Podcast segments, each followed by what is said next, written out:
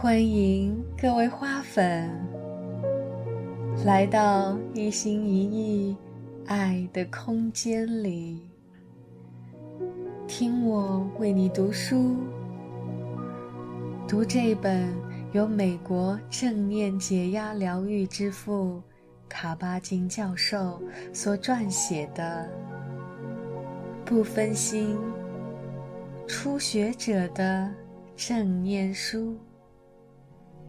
现在我们开始今天的篇章，第四步成熟的第一部分。正念生活至少带来了一个机会，每一刻都有的机会，让我们拥有更平衡的情绪，更伟大的正见。以及更明澈的心。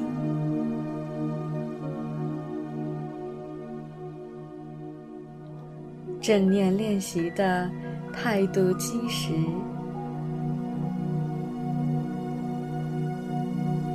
除了道德基础之外，正念练习还需具备辅助的态度基础。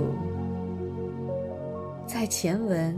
讨论温柔的注意力，以及需要对自己态度温和、不批判的时候，我们就已经涉及了这几种态度。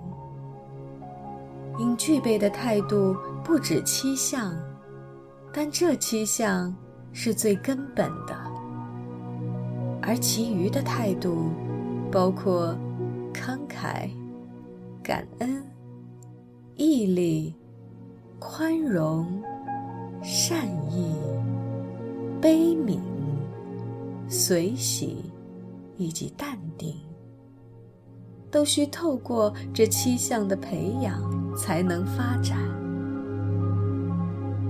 这七种态度是：不评判、耐心、初学者之心、信任。不努力，接纳，放下。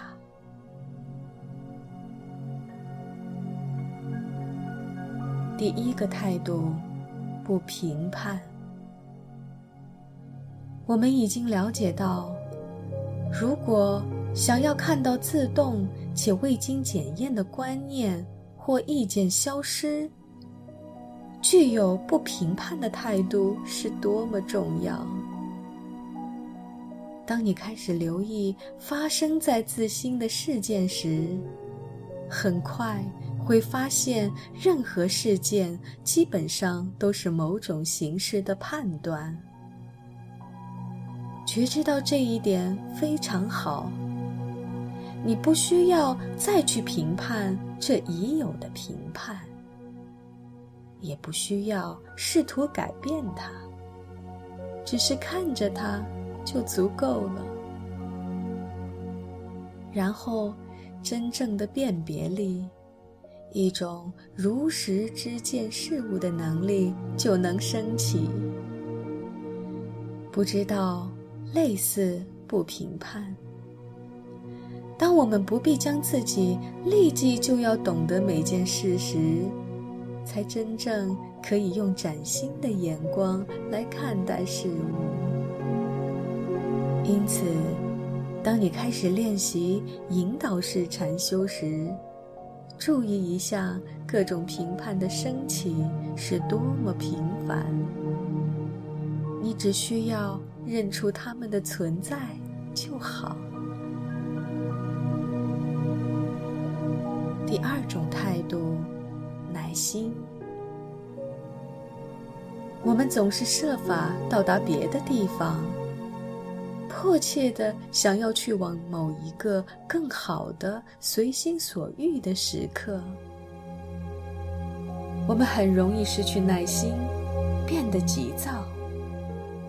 当然，这会令我们无法安住于此时此地。一个缺乏耐心的例子是，小孩子想要拥有美丽的蝴蝶，希望它快一点破茧而出，于是他天真的把蛹打开，却完全不懂得事物的发展都有自己的时间安排。正念练习非常需要耐心这项了不起的态度，因为从某种角度来说。正念练习完全超越了时间。当我们谈到当下时，我们指的是此刻，是一种钟表以外的时间。我们都拥有那样的时刻。事实上，我们也只拥有那样的时刻，但几乎都把它忽略了。因而，极少体验到时间停下来的时候。实际上，我们可以学习如何走出时间，如何透过正念融入当下那超越时间之境。而生活中，这反而能带来更多时间。为什么？若我们保持正念，安住在每一刻，估算一下，从此刻一直到我们离开这个世界，这之间的时刻多得无法计量。我们有很长的时间，有无限多的时刻可以过活，所以不必着急。通过经常提醒自己这一点，我们就能发展出更大的耐心。第三个态度，初学者之心。在前文中，我们曾探讨过这项态度的价值。我们要一次又一次地持续唤醒初学者之心。因为观念、意见和专业知识很容易形成障碍，阻挡我们发现自己的无知。我们都已明白，安住于无所知的觉知，对于拥有清明、具有创造力和诚实的生活是多么重要。如果。这是你第一次学习本书，那么也许你仍然具备初学者之心，但在这趟旅程中，你难免有时会失去它。随着持续的练习与阅读，你可能会自以为很了解禅修了。如果发生这种事，那么，你暂时失去了初学者之心。明智的做法是，永远记得，人们对修习的了解是多么的少。如果你遇见了资深的比丘或尼师，或其他传统的法师或老师，不论男女，他们一定会说。自己知道的很少，他们通常展现出很大的谦逊与谨慎。他们会说：“你真的应该去向别人学习。”有数十年修习与教学经验的人会说：“我真的什么也不了解。”他不是在开玩笑，这也不是假谦虚。而是初学者之心的象征。有一位非常有名望的禅宗大师曾如此描述他四十年的教学：河边担水卖。初学者之心是一种态度，它并不是指你什么都不知道，而是说。当你面对未知的世界时，心胸开阔，不会固步自封于自己的所知或所体验过的事物。如果你思考一下孩子的美丽与可爱，你会发现原因之一就是初学者之心的新鲜感，而成人的挑战则是：我们能否与每一个时刻相遇？因他们的新鲜而感到有趣。毕竟，我们从未在以前遇见过当下这一刻。如果你的态度是“我认得这一刻或这口呼吸”，这些我全都见过，那么你将会感到正念是一个非常无聊的练习。当然，这不是旅程的终点。观呼吸或观念头时所升起的厌烦感，仍可以成为你觉知的对象。如之前探讨过的，处在这觉知之中，你可以问自己：觉知到厌烦的觉知本身，也令人厌烦吗？事实上，厌烦不会妨碍你的觉知。其实，具备了初学者之心，厌烦也可以变得极有趣。当你看着它时，会发现它消解成了某种更有趣的东西，转化成了另一种心理状态。几乎每一种心态都会被转化，包括那些被彻底压制的心理状态，那些害人到连当事人都不让自己记得的心理状态。谁？我吗？恐惧、害怕、紧张？不是我。你能听到那个？不是我的故事情节吗？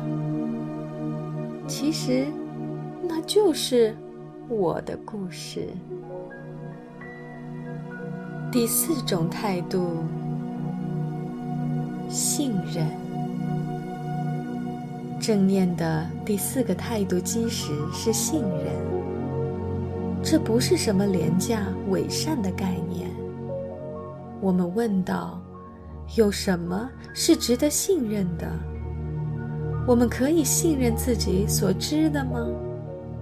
可以信任那些我们知道却不了解的事吗？可以相信事情会自行发展，不需要我们去刻意改变吗？如果我们与他人意见不同，可以信任自己的直觉吗？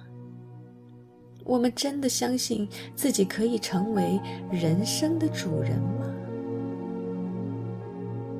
值得注意的是，你信任自己的思想吗？信任自己的意见与观念吗？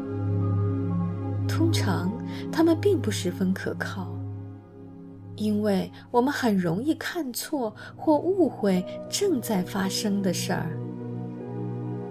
也许你所相信的只是部分事实，真的是这样吗？我们可能因坚守自己的观点而无视其他可能性吗？如果你不能完全信任自己的思想，那么能否信任自己的觉知？能否信任自己的心？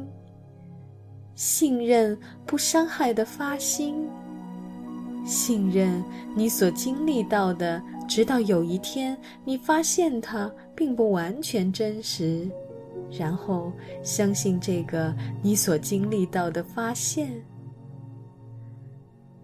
能不能相信我们的感官？你知道，这种感官都有可能被欺骗。因此，我们也许无法绝对信任感官，但或许我们可以实验一下，训练自己与感官更亲近。看看如果我们与他们合拍，能否更真切地体验他们的感受？当然，这就相当于信任我们的身体。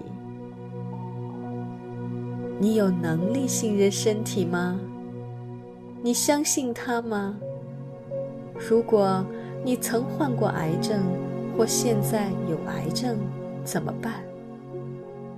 还有可能信任它吗？有没有一种感官，不管它出现了什么问题，健康的部分总比问题多？即使不知道未来会怎样，但我们的态度。依然可以调动身体中健康的部分，充分发挥其功能。我们能够信任这个未知吗？有时候能，有时候不能。有时候我们也不知道，但这个不知道本身，也许就是你可以信任的。